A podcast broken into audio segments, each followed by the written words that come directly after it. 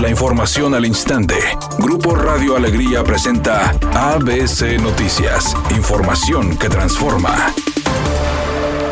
Aunque durante varias semanas se especuló que el secretario de Salud en el estado, Manuel de la O, podría registrarse para contender por un puesto de elección popular, el gobernador Jaime Rodríguez Calderón indicó que el funcionario de salud estatal se encuentra muy ocupado con el tema de salvar vidas para ver temas electorales. El doctor de la O anda metido de lleno a trabajar curando enfermos y creo que esa es su emoción y su pasión.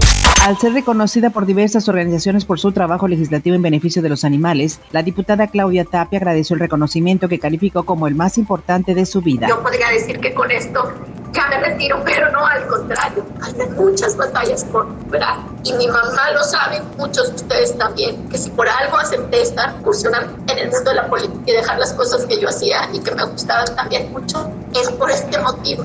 María Irene Ramírez, jefa de enfermería en la Ciudad de México, fue la primera mexicana que se le aplicó la vacuna Pfizer contra la enfermedad del coronavirus, donde estuvo presente el subsecretario de Prevención y Promoción de la Salud, Hugo López Gatel. Las dosis se utilizarán en la primera fase de vacunación, con la aplicación del fármaco a personal médico en la Ciudad de México y en Coahuila. Las autoridades informaron a través de un comunicado que además de este fármaco, México ha prometido hasta ahora 77.4 millones de dosis de la británica AstraZeneca, 35 millones de la China CanSino y 34.4 millones de la plataforma COVAX de la Organización Mundial de la Salud.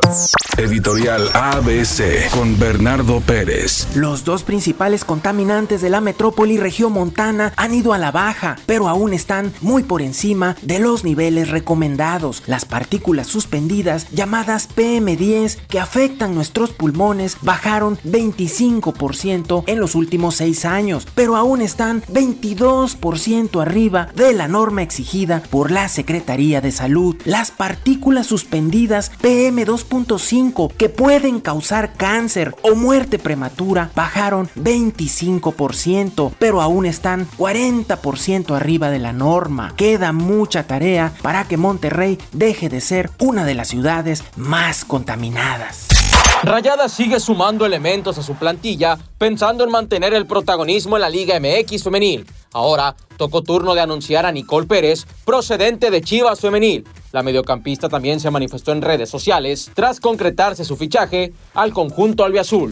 Brad Pitt pasará parte de la Navidad con algunos de sus hijos. Así lo aseguran algunos medios estadounidenses, que confirman que el actor disfrutará de la compañía de al menos tres de sus seis hijos hoy en la Nochebuena. Según se dice, serán Shylon de 14 años y los gemelos Knox y Vivian de 12 los que pasen con su padre uno de los días claves en estas fechas, mientras continúa su amarga batalla por la custodia luego de divorciarse de Angelina Jolie. Y es que recordemos que los tres chicos con los que pasará la Navidad Brad Pitt son sus únicos hijos biológicos, pues los otros tres primeros fueron adoptados por Angelina y luego por el actor.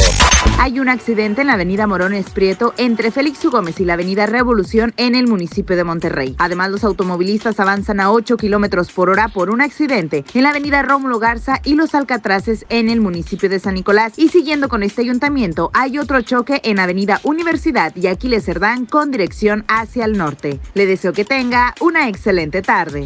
Es un día con escasa nubosidad. Se espera una temperatura máxima de 16 grados, una mínima de 8. Para mañana viernes 25 de diciembre se pronostica un día con cielo nublado. Una temperatura máxima de 18 grados y una mínima de 6. La temperatura actual en el centro de Monterrey 14 grados. ABC Noticias. Información que transforma.